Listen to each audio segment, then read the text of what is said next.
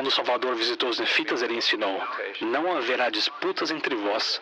Aquele que tem espírito de discórdia não é meu, mas é do diabo, que é o pai da discórdia e leva a cólera ao coração dos homens para contenderem uns com os outros.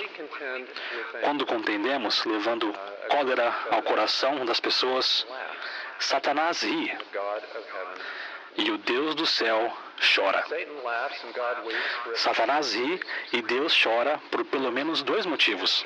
Primeiro, a contenda enfraquece nosso testemunho coletivo de Jesus Cristo ao mundo e a redenção que advém por meio de seus méritos e misericórdia e graça. O Salvador disse: Um novo mandamento vos dou, que vos ameis uns aos outros. Nisto todos conhecerão que sois meus discípulos, se vos amardes uns aos outros.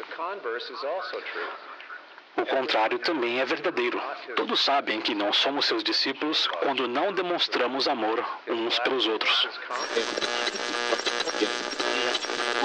Há quatro pedras angulares da liberdade religiosa que nós, como santos dos últimos dias, precisamos proteger e das quais dependemos. A primeira é a liberdade de crer. Ninguém deve ser criticado, perseguido ou atacado por pessoas ou governos pelas coisas nas quais acredita em relação a Deus. Uma antiga declaração de nossas crenças referente à liberdade religiosa declara: Nenhum governo pode existir em paz a não ser que tais leis sejam feitas e mantidas invioladas, de modo a garantir a todo indivíduo o livre exercício de consciência. O magistrado civil deve reprimir o crime, mas jamais controlar consciências ou suprimir a liberdade da alma. Essa fundamental liberdade de crença foi reconhecida pelas Nações Unidas em sua Declaração Universal de Direitos Humanos e por outros documentos de direitos humanos americanos e internacionais.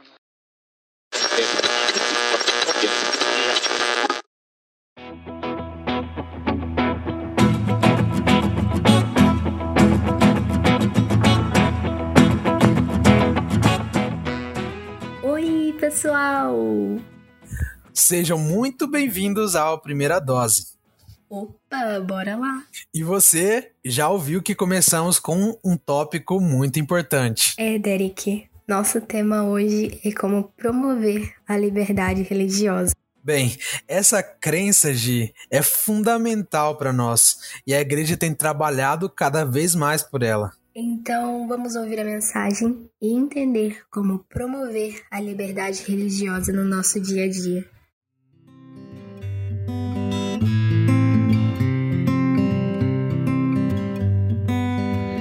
Olá, aqui é o irmão Daniel Fermino, que serve na presidência da Estaca Londrina Brasil.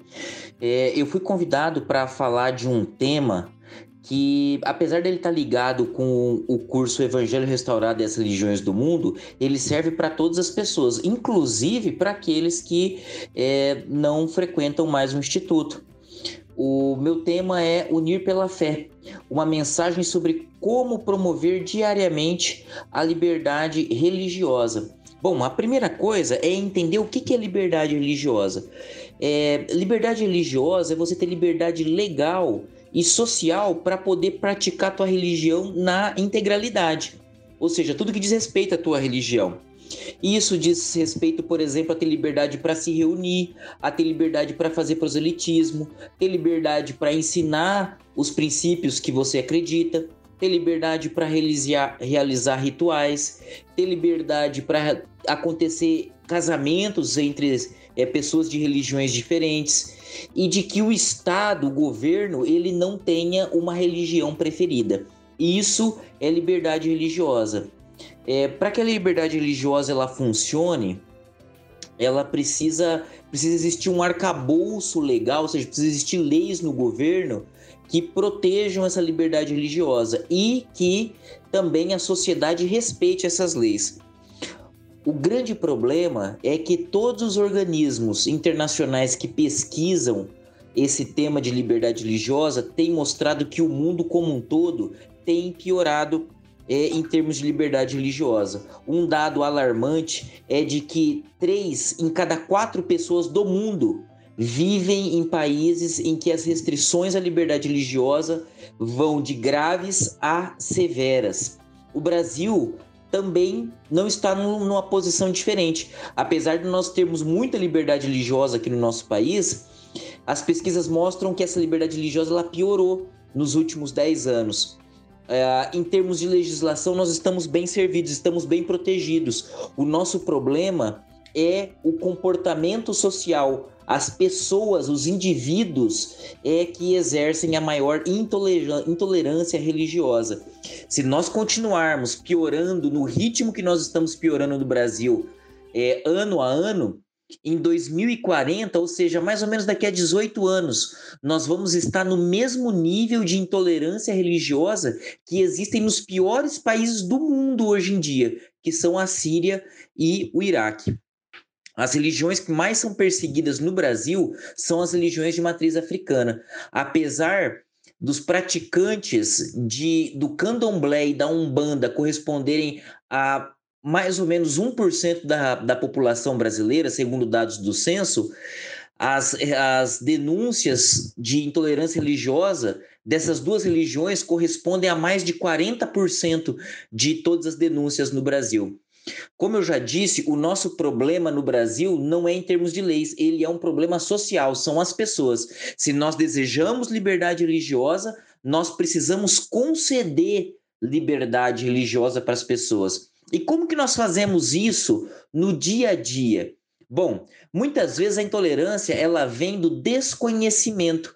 A gente muitas vezes a gente costuma ser intolerante por desconhecer. Então a primeira coisa que eu sugeriria é para nós nos tornarmos pessoas mais tolerantes é a gente justamente conhecer as demais religiões. Não precisamos concordar, mas podemos conhecer o que elas ensinam e suas crenças. Outra, outra dica importante é, é mostre respeito por todas as crenças, mesmo que você as considere absurdas, mesmo que você não concorde com elas, mesmo e principalmente que você tenha um testemunho de que você está na verdade mas mostre respeito por todas elas em todos os ambientes, inclusive no ambiente virtual. É atribuído para Joseph Smith a seguinte frase: Posso não concordar com o que você acredita, mas estou disposto a morrer para garantir o direito a você de continuar acreditando. Nos últimos anos, os apóstolos eles têm se envolvido muito com esse tema de liberdade religiosa, promover a liberdade religiosa no mundo todo. Gostaria de, para terminar, dar é, mais uma dica. Se você quer conhecer um pouco mais sobre esse tema de liberdade religiosa e como que ele acontece na prática aqui na nossa região, procure o grupo no Facebook chamado Liberdade Religiosa Norte do Paraná. É um grupo que reúne pessoas de várias crenças distintas, mas que estão lá reunidas para conhecer e promover mais sobre esse assunto de liberdade religiosa. Muito obrigado e até logo.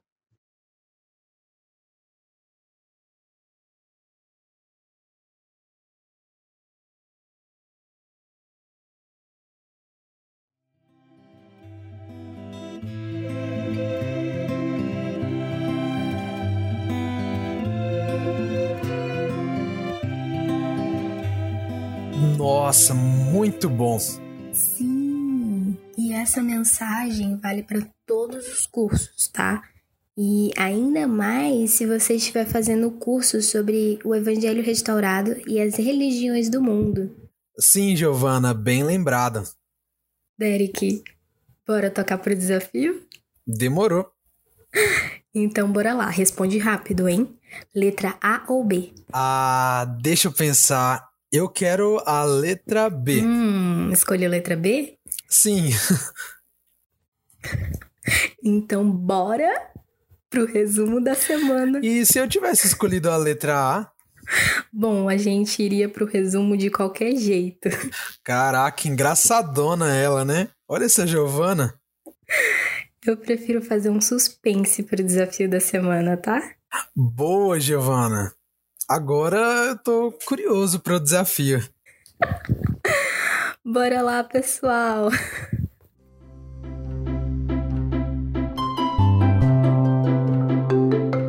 A galera, tudo bem? Vamos para a designação de leitura da semana então. Começando na quinta que terça foi feriado. E aí curtiram muito?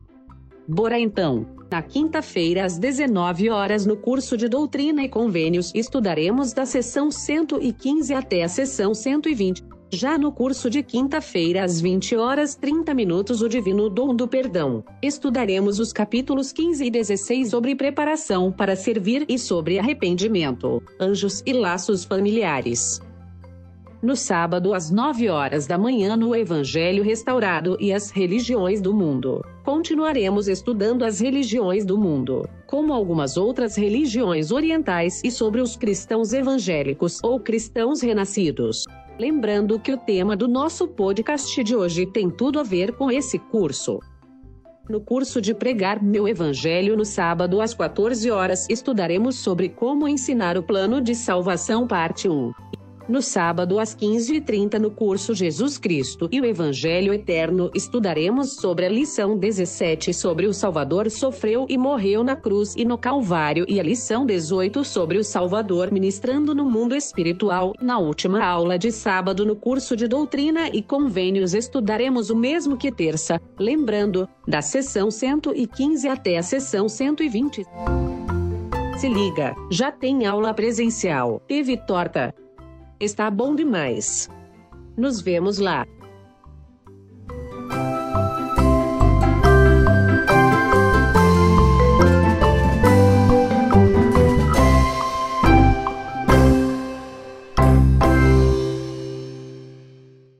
Agora eu tô curioso para o desafio. Ah, mas o desafio de hoje é fácil. Tranquilo demais. Ah, fácil não, né? Vamos dificultar, como sempre. Melzinho na chupeta. Bom, o desafio é o seguinte: estamos no mês das crianças e vamos propor um quiz para adivinhar quem é a criança da foto. E poderá ser alguma autoridade geral, um apóstolo ou profeta. E vamos dar dicas. Opa, aí sim, hein? Excelentes desafios. Né? Também adorei esse desafio, Derek. Lembrando que vamos abrir um Google Forms e dar um prazo de 24 horas para responderem. Bom, pessoal, tentem descobrir e não pesquisem a foto, tá? O legal vai ser cumprir o desafio. Sejam honestos. Hum? Os que acertarem mais e mais rápido vencem. Bom, os três primeiros que tiverem o maior número de acertos em menor tempo ganha o prêmio. Beleza? Muito top o desafio. Muito top. Vai ser curioso isso, né? Total. Total. Então, vambora. Que semana que vem tem mais. Fechado. Falou! Tchau, galera! Tchau, tchau! Até semana que vem! Fui!